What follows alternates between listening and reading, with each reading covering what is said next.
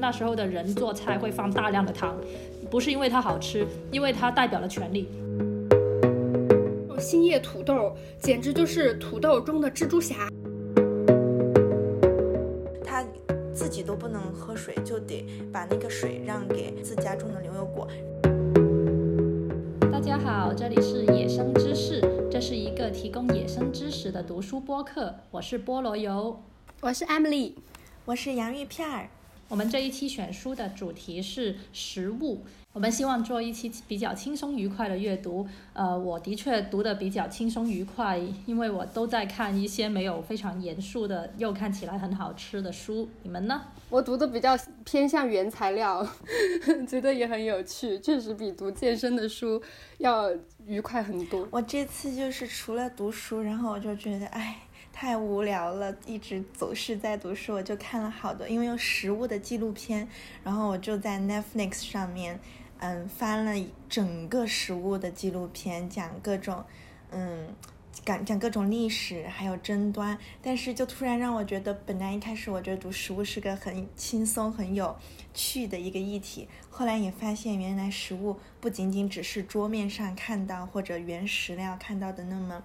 色彩斑斓和有滋有味，就背后有很多很复杂的机制在运行，就还挺感慨的。感觉现在吃东西都更，好像更要有意识，知道自己吃的什么，然后从哪儿来的。我在虽然我在看的都是一些闲书，一些非常好吃又很幽默的一些书，但是看完还是会有一些迷思，也是很想今天和大家讨论一下。嗯，我们先介绍大家各自读了哪些书，好吧？我的话，我主要读的是两本书，一本叫《胃的世界史》，它是日本作家宫崎正胜的书。我觉得这本书我读完之后，觉得哦不不需要花钱买它，我觉得买的有点不值。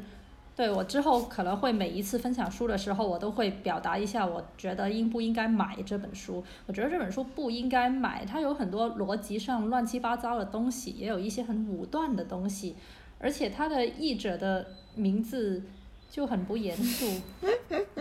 他最到最后，他的论点是我们可以要回归日本传统的食物的那一种那一种认知上面，我就觉得非常的 不愉快读的。但是我读的另外一本书是我非常喜欢的书，叫做《鱼翅与花椒》，它是英国女作家福霞·邓洛普，呃的一本书。她是写她来到中国做留学生的时候，爱上了川菜，然后开始学习川菜，然后开始她就去湖南，去各种地方去学习各种的学习各种菜。他写的非常的幽默，非常好看。然后他的译者何雨佳，何雨佳他自己就是四川人，所以在里，所以在这本书里面可以发现很多地道的四川话，然后是瓜娃子。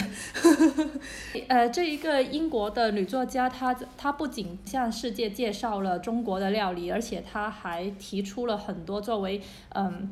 不同国家的人，他们对食物的一些看法，还有他自己的迷思，我觉得这一些都让我特别喜欢。他真的，呃，而 且这本书是读起来是不会厌的。这本书我是推荐购买的。呃，我大概读了七本书，都没有全部读完。之前读了一本，是我跟很多朋友都强力推荐过的那个《鳗鱼的旅行》。不用花钱，大家在微信读书上 就可以读完。呃，我是很推荐读的，因为他写的很好，而且尤其是我觉得对鳗鱼的故事，我是之前呃那个字读鳗，就是可能以后会读鳗吧，因为大家都叫它鳗鱼。呃，我对鳗鱼的那个故事是完全不知道的，然后在我听说了这个物种它的传奇的。生生活轨迹就是我我会我会觉得我我以后再也不要吃鳗鱼饭了，我觉得它很好吃。不瞒你说，我读完这本书之后，我马上去顺德吃了，就顺德是最大的鳗鱼养殖基地，我马上去顺德吃了三碗鳗鱼饭。人和人怎么这么不一样呢？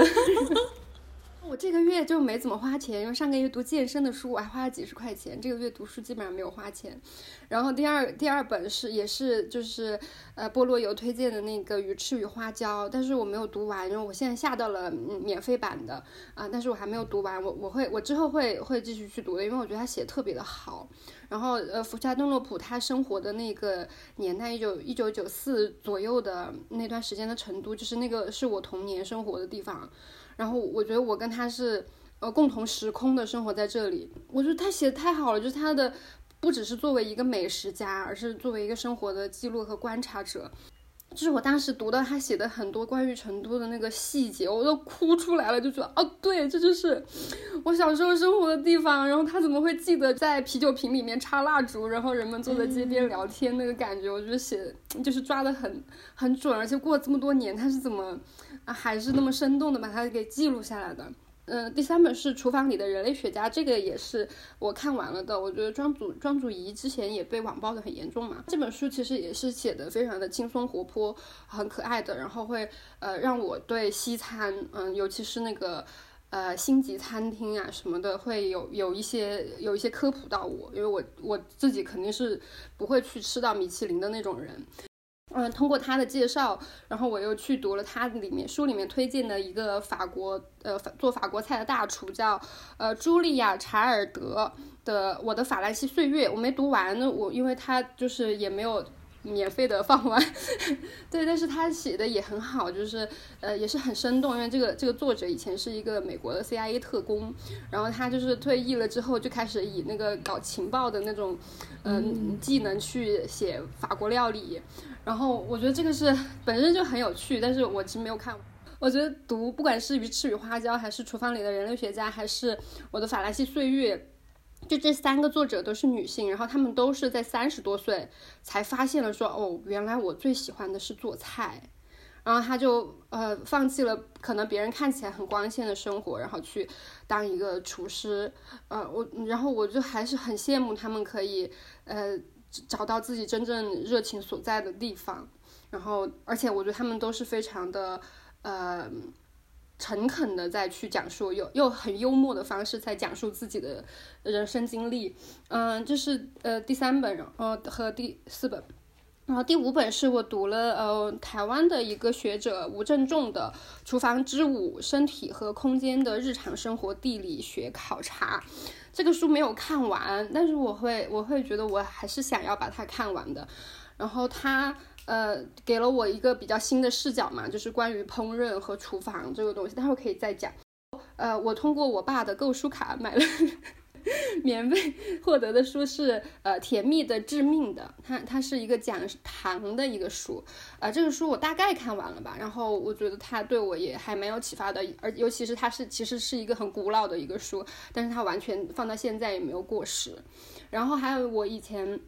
大学时候读了，呃，读了一点点，然后后面一直记得的一本书叫《植物的欲望》，然后是通过四种不同的植物，它们被人类，呃，培育啊之类的，它然后通过这这些食物原材料，当然还有一种是花，然后它在来讲人类的欲望，就是人和植物怎么互相驯化对方。呃，我觉得这个书也是蛮有趣的，但是他写的有点啰嗦，不是很建议买。现在也买不到，现在可能是多抓鱼上面也可以买到吧。哦，我呃还想补充一下，呃，原来原来是没有读完的书也可以说上来的，那我也要补充两本，嗯，呃。我我还读了一本很旧的书，叫做《粤菜溯源史》。因为我是一个中国人嘛，我在说什么天呐？因为我是一个广州人，对我们的粤菜还是有非常非常多的自豪和喜爱的。于是我就找了一本很旧的书，它大概是呃八十年代写的书，它是呃一位叫做胡梦英的男。持家，他去写的，他他去写的跟粤菜的历史相关的书，对我来说也非常有意思。呃，因为平常我自己喜欢吃的东西，还有里面也记载了很多粤菜系的人，就除除了椅子不吃，除了飞机不吃，除了爸妈不吃，然后其他什么吃都吃，他就记载了这一些他是怎么来的，还有他怎样很夸张的去形容了这一些美食的那种执着和非常夸张的追求。然后还有一本是一本比较新的书，叫《吃的吃的江湖》。多最近很多公众号在推它，所以它是呃所以我就去找了这一本书，它作者是林慧辉，也是个男的，他也是呃，他也是一个十佳，呃，但是因为我没有办法在，我没有办法找到他的免费资源，我也不愿意买它，因为我觉得现在很多新出的书，呃，很多都把它吹得很漂亮，把它吹得很好，但是看的时候肯定会让我失望，就像第一期我花重金买的《塞勒姆一六六二》的时候，然后百德味我已经在闲鱼上把它卖出去了，对，然后。然后我就去，我就特意去了图书馆去看了这本书，嗯，有一点点有趣，但是真的没有有趣到我想要把它买下来的。大概就是呃，用从化学的方式来说了，呃，某一些菜，比如我们的白切鸡啊、烧鹅啊，它呃怎样做才才会最好吃，然后它它背后的有一些历史文化，我觉得还蛮有意思的。待会儿如果有机会可以分享。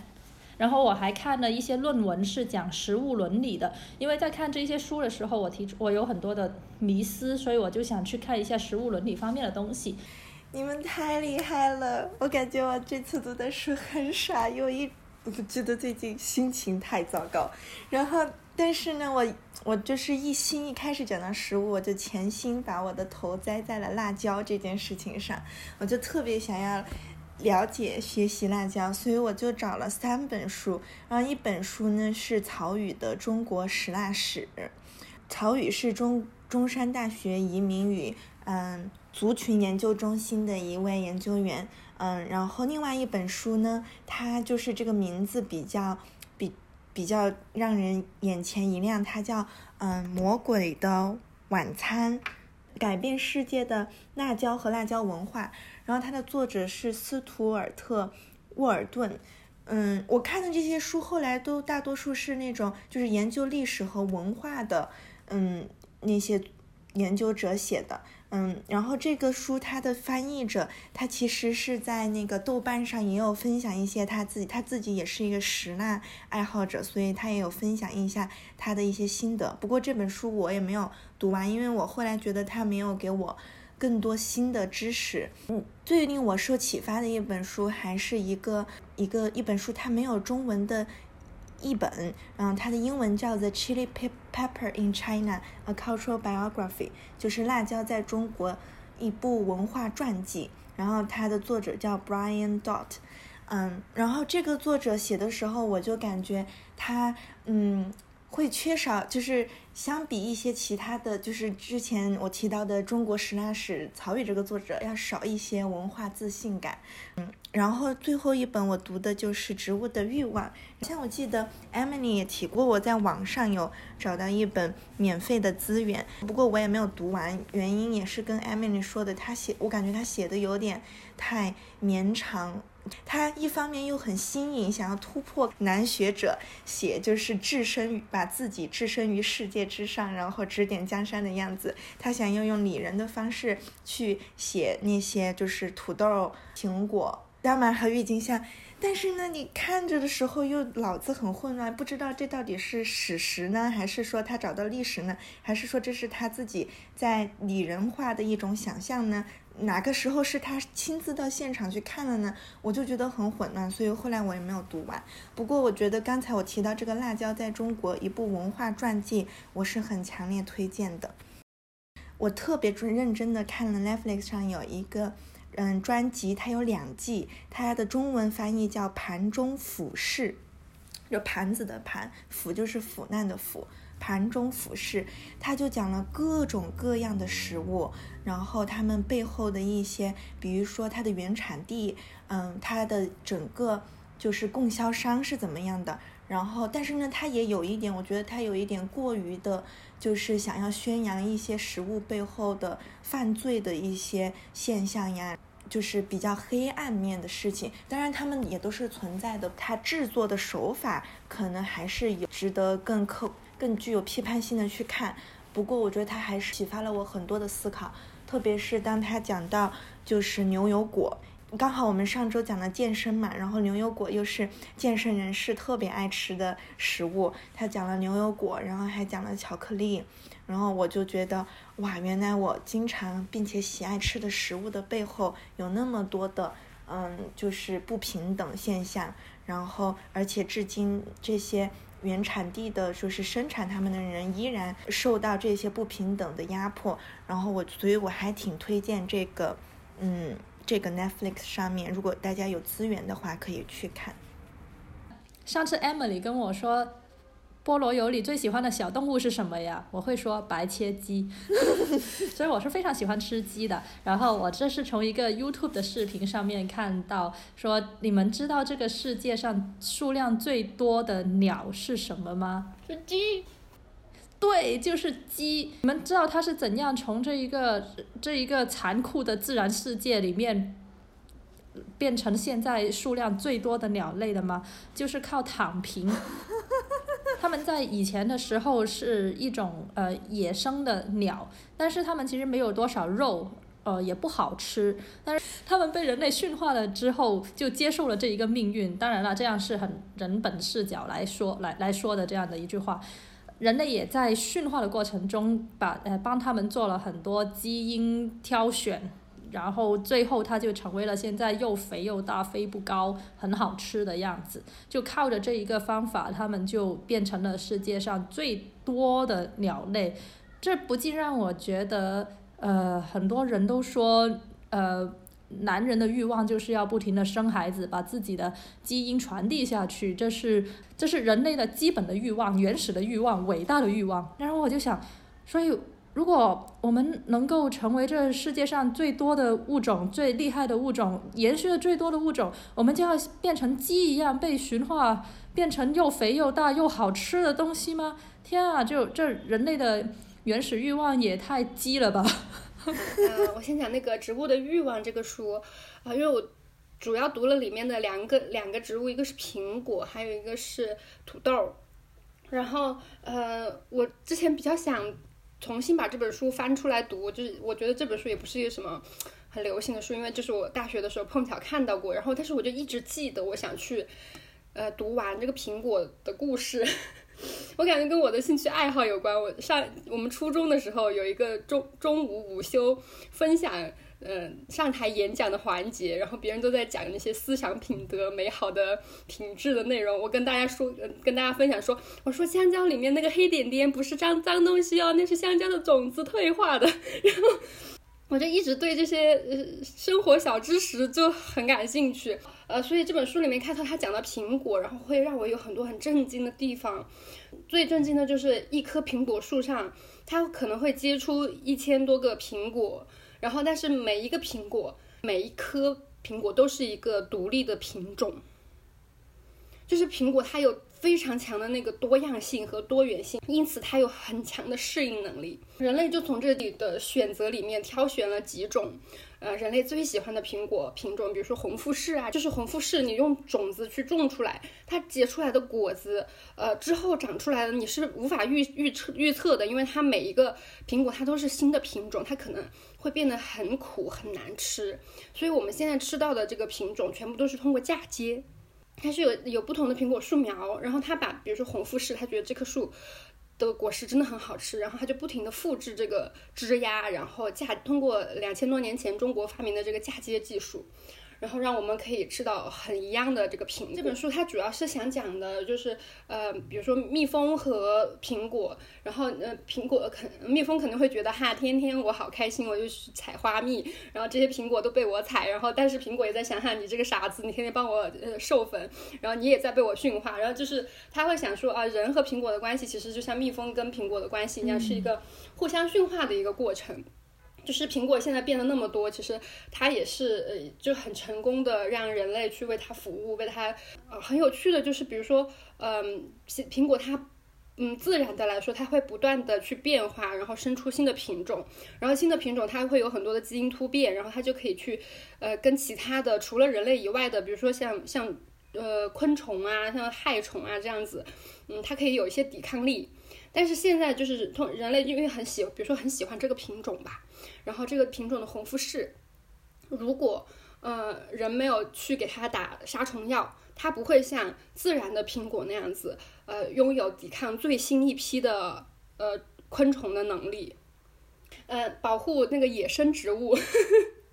野生植物的多样性是特别重要的，要不然就是突然你发生了一个呃这个植物这个苹果的一个病虫害，然后现在我们人类的技术还有这个这个我们喜爱的品种，它的那些苹苹果它是没有能力去抵抗这一切的。如果就是以呃所有的苹果真的最后都变得一模一样的话，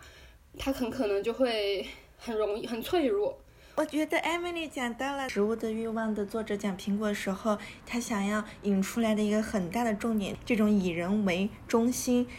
总觉得人是主体，食物和植物是客体的这种二元的思维是需要被嗯突破的。你们在说很严肃的东西，但是我只想。分享一个很有趣的关于苹果的历史的事情。以前很久的时候，苹果它一开始它直径可能就只有几厘米，就很小。但是它是一个酸甜味的东西，就是人类的人人类对酸味的开发其实是比较晚的，就比甜啊咸啊更加晚。然后这个这个这这个苹果呢，在呃雅典时期，其实在呃波斯啊北欧啊那一带是非常受欢迎，而且它在地中海世界是奢侈品来的。那在公元前六世纪，梭伦对雅典进行改革的时候，他会认为苹果，因为它是一个奢侈品，它是不受欢迎的，所以他就要求每一个婚礼上面，大家每一个客人只能吃一个苹果，而且这个苹果要这个客人自己买好带过去那个婚礼上才能吃。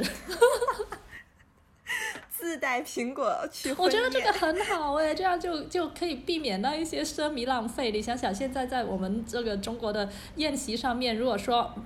不可以，主人家不可以吃鲍鱼、鱼翅，要吃的话，每人自己带一碗过去，哦，多好呀！想不到你的重点是这个，我从来没有吃过鱼翅，我我也没有，我也没有吃过，我也没有吃过鱼翅，我也不想吃。通过这个苹果，然后了解了一点点，嗯，我不知道的美国历史。嗯，就包括他们就是最开始就是侵占这个新大陆的时候，苹果在殖民当中处处在那个前列的位置，因为当时就，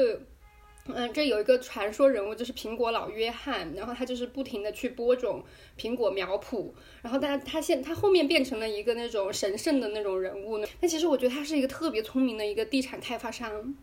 就是因为当时的法律就是规定你，比如说你这个居民，你在这个地方你要定居，你要获得这片土地，这片呃原住民的土地，然后你就需要种多少棵苹果树或者梨树，然后他就是赶在那个移民潮之前，然后他就去到那些没有开垦的地方，然后就已经开始种种苹果苗圃了。然后，嗯，这个是我觉得还蛮有意思的，但是这个作者太啰嗦了，他讲太久了。然后还有一个很有趣的，就是美洲一开始没有蜜蜂的，我，好震惊！我一一直觉得蜜蜂是就是特别自然，全世界都有的一个动物。哦，好，这是苹果的故事。然后这本书里面我更喜欢的一个故事就是，呃，土豆的故事。土豆的故事就是转基因植物的故事。我对转基因植物了解的太少了，我觉得我现在目前的知识可能都来自于这本书。感觉这本书有很明显的就是反对转基因的那个观点，但我还是觉得他讲的是蛮有道理的。呃，我以前都不知道转基因到底是一个什么样的东西。读了这个嗯土豆的故事之后，我就觉得，嗯，我们吃的那个麦当劳炸薯条，它的那个品种叫新叶。然后这种星叶土豆简直就是土豆中的蜘蛛侠。你想想，有一天有一个沙发土豆，他本来就是一个很矬很瘦的一个那个呃宅男，然后有一天他突然就被一个蜘蛛咬了，然后第二天第二天早上起来他又长出了腹肌，然后他又可以弹出蜘蛛网，然后他可以飞檐走壁，视力也好了，眼镜儿也摘了，这就是星叶土豆，因为它的那个基因，它的它是跨物种的一个穿越。它是把一个土壤里面的一个，嗯，细菌的那个基因打到了土豆的基因里面，让它自己就生产了那个杀虫剂，就可以呃让本来土豆的很强劲的那个呃敌人一种甲虫，然后那个甲虫吃了，如果吃了新叶土豆的叶子，然后它的内脏就会被融化掉。我觉得那个作者说的很对，就是你能说它还是一个植物吗？它还是一个土豆吗？就是蜘蛛侠，你还能说它是一个人类吗？它是蜘蛛还是人呢？但是我们在吃这样的东西，新叶土豆除了它可以除虫以外，它它还有很大的优点，就是它长得很大，它它很很好养，就是很正常的吃到的这个麦当劳土豆。你平时你在菜市场你能买到这么长一条的那个土豆，然后切出来这么完美的，像那种呃概念里面的抽象土豆薯薯条一样的土，可能也能买到啊。但是我觉得这个本来就是一个特别呃特别夸张的，但我平时没有注意到的一个。一个事情，就是比如说，呃，人就是用杀虫剂的时候，就是那叫什么 DDT，开头测验的时候都觉得这个 DDT OK 很安全，但是呃，为什么发现它有问题？是因为发现那些呃猛禽那个鸟类的蛋壳都变薄了，就是人不知道为什么，就是这种最后发现是 DDT 导致的，呃，鸟类的壳变薄，然后鸟类的数量骤骤减，就是我感觉就是整个自然它很复杂。人类就在那边瞎搞，搞出什么？然后，但是我觉得转基因它就很像一个打开了一个潘多拉的盒子。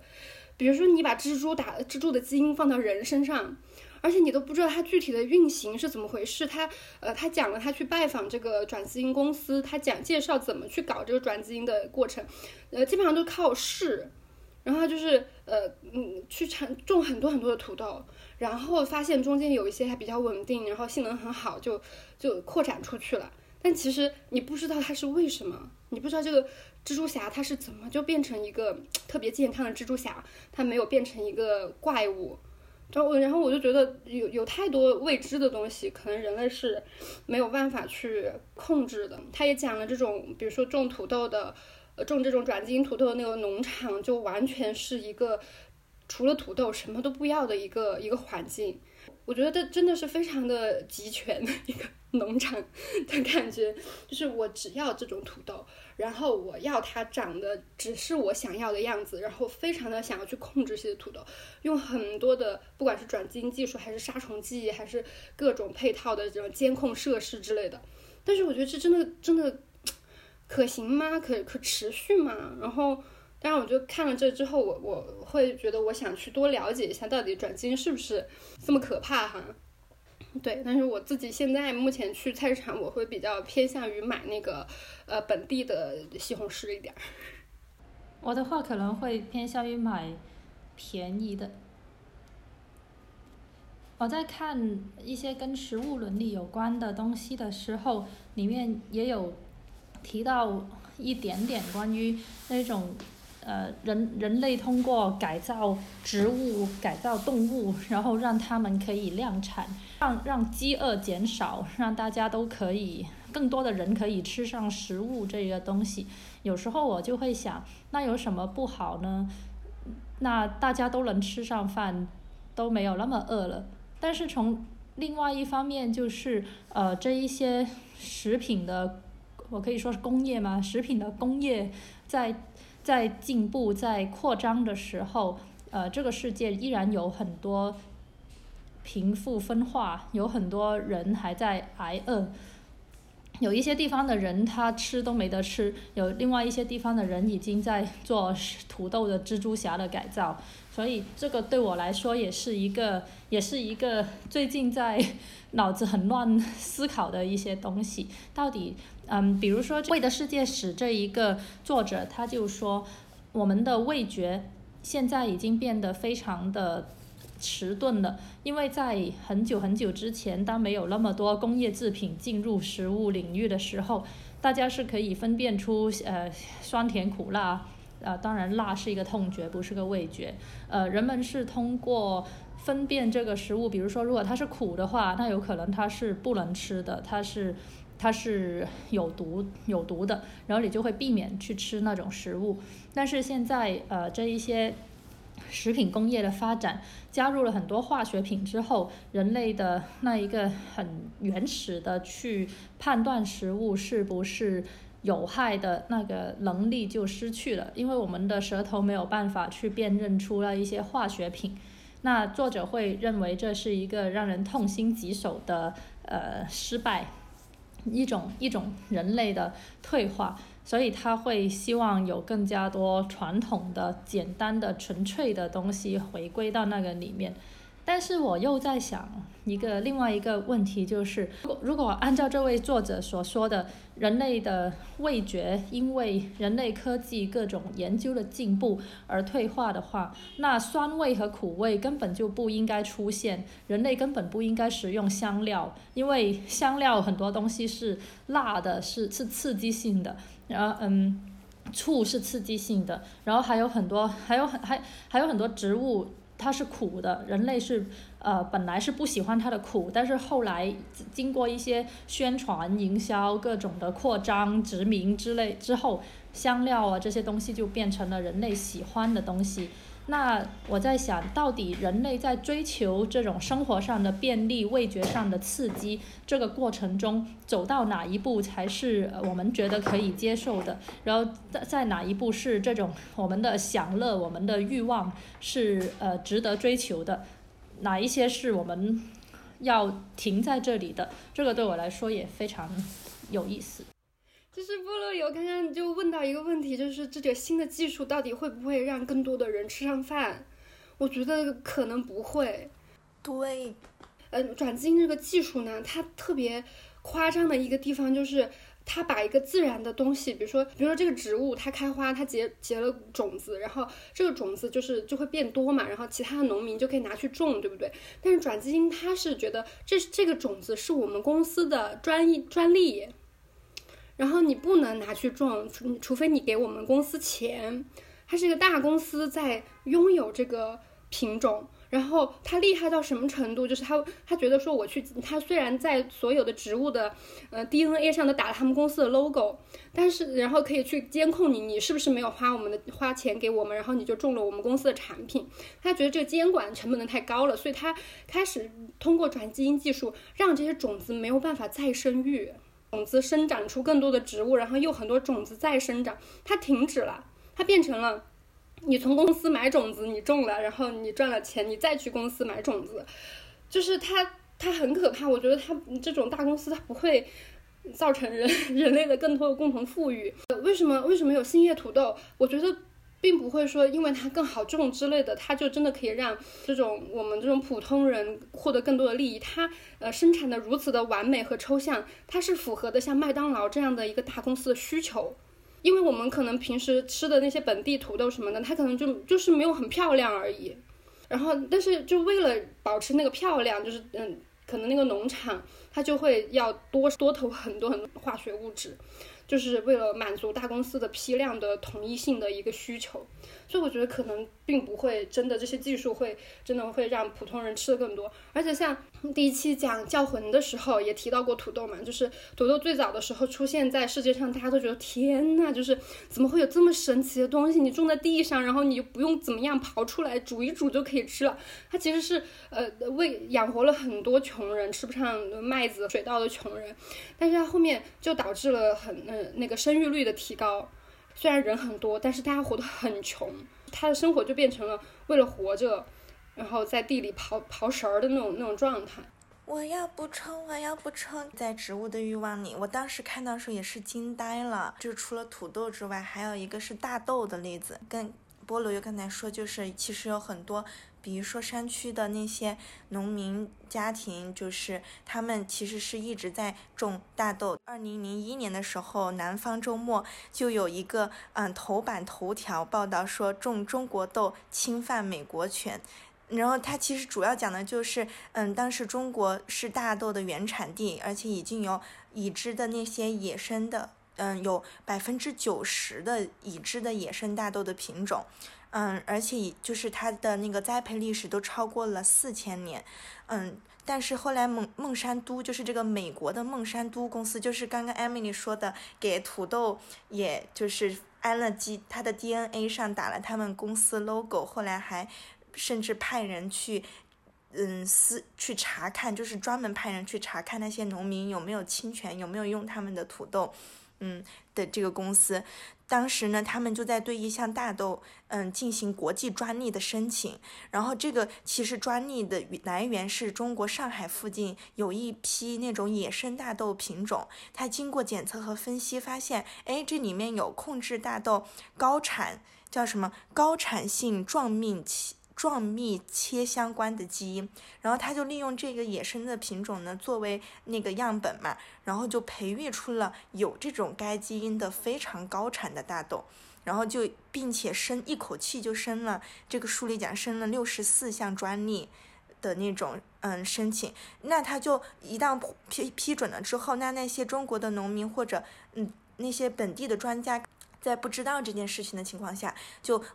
变成了好像不断的在侵犯孟都山这个美国大公司的专利。嗯，刚才菠萝有提到的，也让我想到，就是你提出的这个疑惑，我觉得是我看最近看到关于食物很多大量生产之后的一个通病吧。就比如说牛油果，嗯，牛油果其实的生产是非常考验它的对于自然的要求，对于资源的要求的。然后牛油果，因为现在在北美呀，包括现在在亚洲，都是所谓的就是健身的一种叫 super food，就是超级食物。但是其实牛油果在美国的话，它自己它自己最开始是在加州生产，但由于加州的气候，它没有办法一年四季都生产，所以现在的大部分的牛油果都来自于智利。但是智利其实是一个非常非常缺水的国家，就是你刚才说，大家为了满足这种对食物、对美味的需求，然后。而且牛油果很健康，对健康的需求，然后就出现了北美，包括欧洲地区大量对于牛油果的需求。但是牛油果到哪来呢？那在这种嗯情景之下，很多的牛油果其实是来自于像智利这种地方。然后，但是智利它自己是缺水的，这个我也是学到新知识，就是原来智利水是私人产品，水不是。公用的这种产品或者免费的，大家都可以像空气，大家都可以呼吸一样的东西，它是需要嗯去买，但是这个买呢，它都有阶级的限制，所以其实普通的那些嗯农民和种植牛油果的这些嗯这些家庭是嗯很少有资源去拿到水的，但是嗯一颗牛油果需要十九加仑的水。粉才能够生长，而且它对温度的要求非常的高，所以智利那个的温度就是刚刚适用于牛油果的那个生长。嗯，但其实他们自身是非常缺乏水资源的，很多家庭连水都喝不起，就是。这个跟就是生产巧克力的在嗯西非那边的状况是一样的，就是在生产这些大家很需求的食品的地方，其实他们非常需要水资源，但是由于他要为了满足这个生产的这个需求，他自己都不能喝水，就得把那个水让给可能就要让给比如说自家种的牛油果，然后而且比较有资产的这些嗯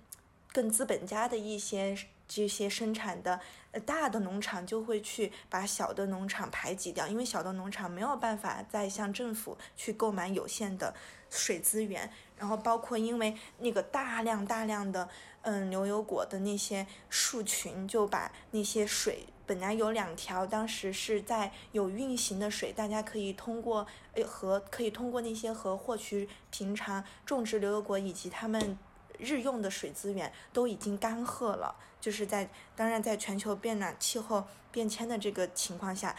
但是牛油果就是大量生产牛油果这种，按我记得如果我没记错的话是不符合智利本身的自然情况的，增进了这个干涸的程度。嗯，然后我当时看到就觉得，嗯，既然都有报道，都有。这些研究展现出这个残酷的事实：为什么北美地区还要在大量的，就是说，嗯，进口这些廉价的生产力的牛油果？嗯，就让我非常的疑惑。包括巧克力，它的现状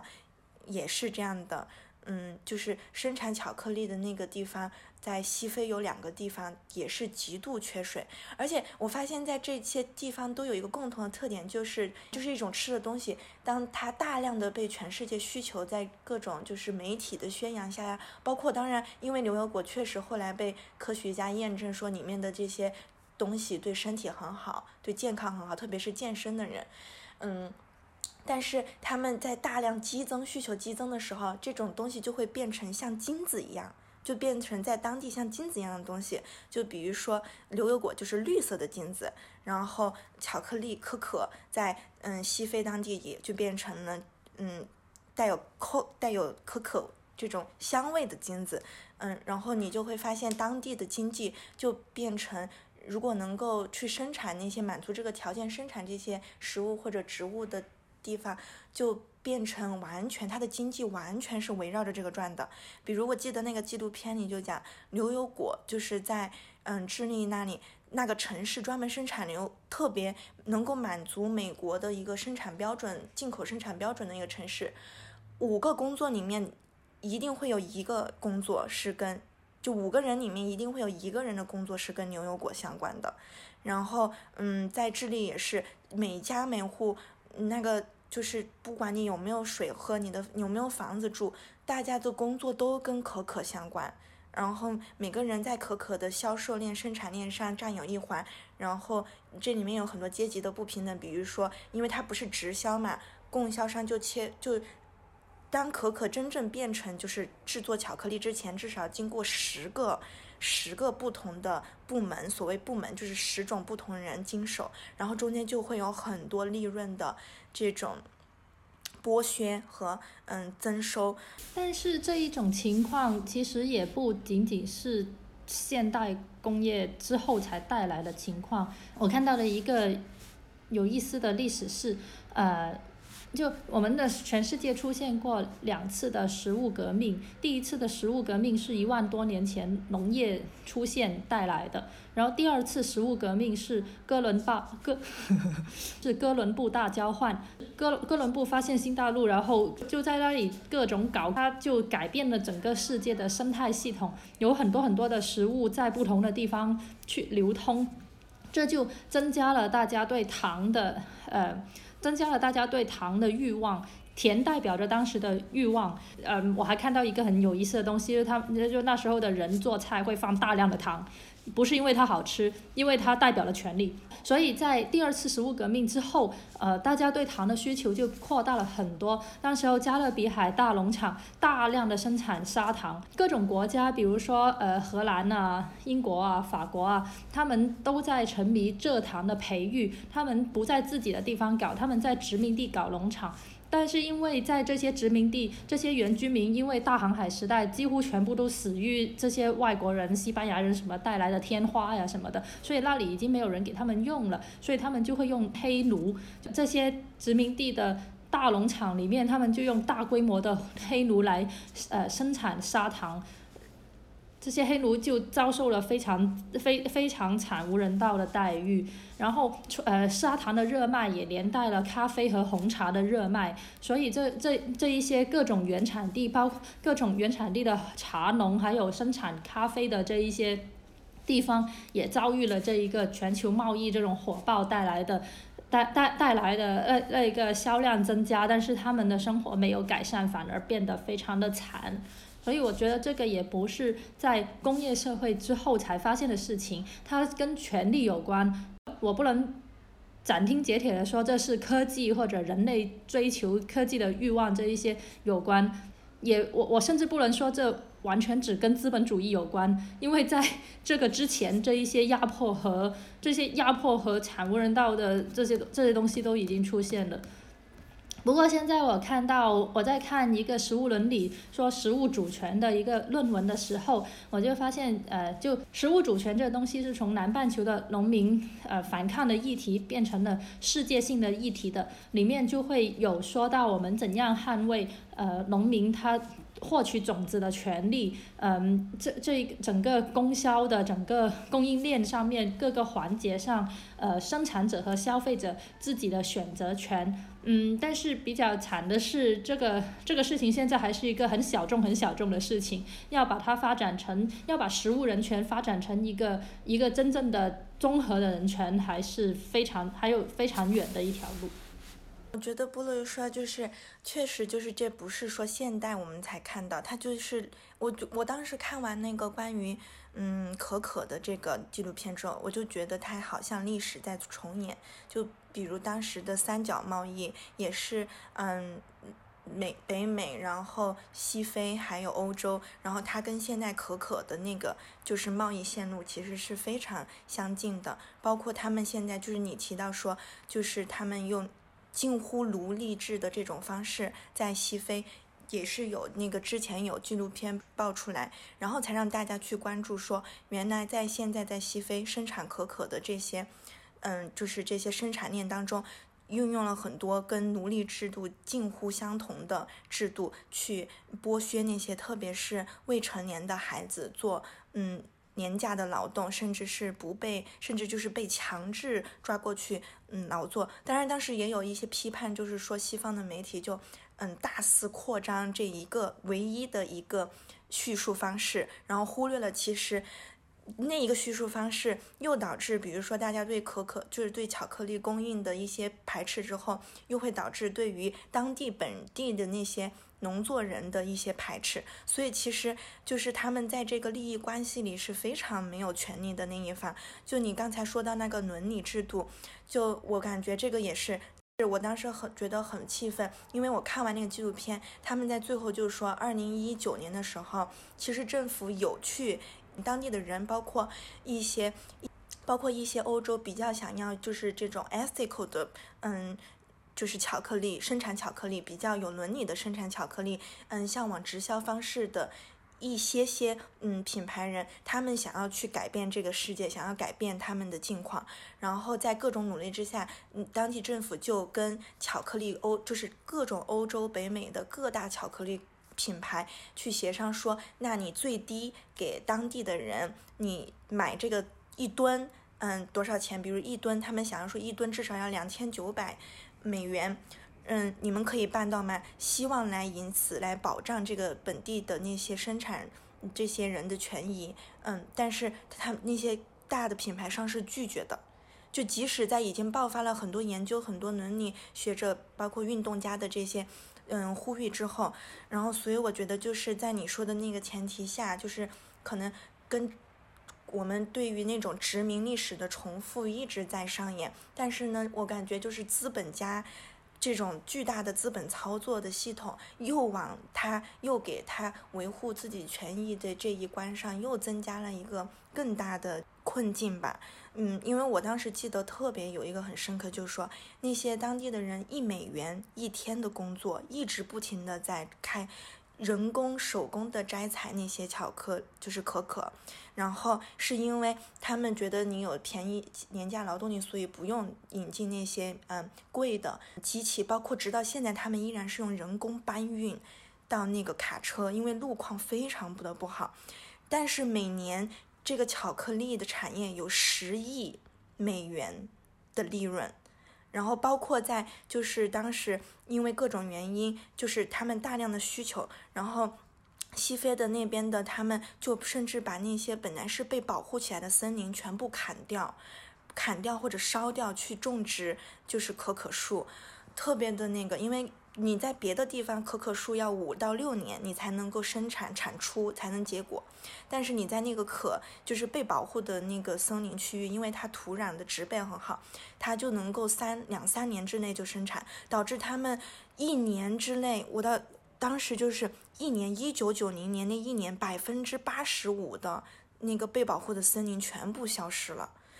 太夸张了，但是这样又都要导致需求，就是供应量大增，但是需求量没有增加，所以整个全球的巧克力的，就是价格就下跌了三分三分之二，但是下跌的三分之二，最后受到受伤害的全部都是那些就是最最基层在。嗯，工作的那些人，当然也有一些品牌、一些供销商，他们就是破产了。他们还就是有人受采访还说：“哎呀，这对我的家庭的损伤是非常大，我很后悔当初为什么要这样，我还进监狱了。”但是我就想，你没有想到，你还有房子住，你的家人还有房子住。但是当地那些在真正在生产可可、去挖掘可可的这些农农户是。连基本生活的地方都没有，他们的所有的梦想和生活的计划都被打破。但是你知道吗？就在那一年下跌的时候，这些供应商，就是卖可可，就是不卖巧克力的这些商户，那一年反而是增加了多，反正我不记得数据，但是增加了一亿还是几亿的利润。因为他们没有因为这个价格下跌而增加降低的价格，反而是继续维持去获利，获取其中的暴利，然后也不愿意去在这其中做任何的更改，然后，所以我就觉得这个伦理就是感觉听起来就是很好说哈，但是，嗯，要实践起来，如果那些资本家不做改变，然后没有一个可替代的渠道、直销渠道给那些当地的农户生产和销售他们的，可很难真正的改变那个现状。我说的有一点生气，所以说了很多。说一些就是我觉得好棒呀，我们这个节目，感觉感觉就是一方面我自己读书好像就学到了很多，然后我也通过我嗯两位朋友也学到了很多，就觉得就算我们节目没有人听，还是很多人听的，我也是会呃觉得收获很大。对，就是菠萝油一开始说我们读一些关于美食的书的时候，我是抗拒的，我觉得。美食，但是我觉得就是通过这次学习，还有就是大家的讨论，我真的觉得整个世界跟我们都非常的密切相关。然后，嗯，一定要关心生活的一件事情，就是吃也要，嗯，对自己吃的东西有所有所意识。我们刚刚讨论了这一个食物与全球化与人类的经济和技术发展之间的关系，就这个议题其实是让人。越说越生气，那呃，我们现在先休息一下。嗯，我下一节想去讨论的是，例如我们为什么不能吃狗肉之类的题目。因为菠萝油刚才讲到那个哥伦布的那个发现新大陆，然后我觉得很多食物，就是反正这次我读的，特别是辣椒也是跟那个相关的。它虽然也是全球化，但是它的故事线完全不一样。我们刚才讲的都是故事线比较 dark 一，就是黑暗一点的，但是辣椒是后来发展很红火的。我我待会儿想要通过那个菠萝油讲的那个甜糖那个讲到嗯那个甜蜜的那本书。好的，拜拜。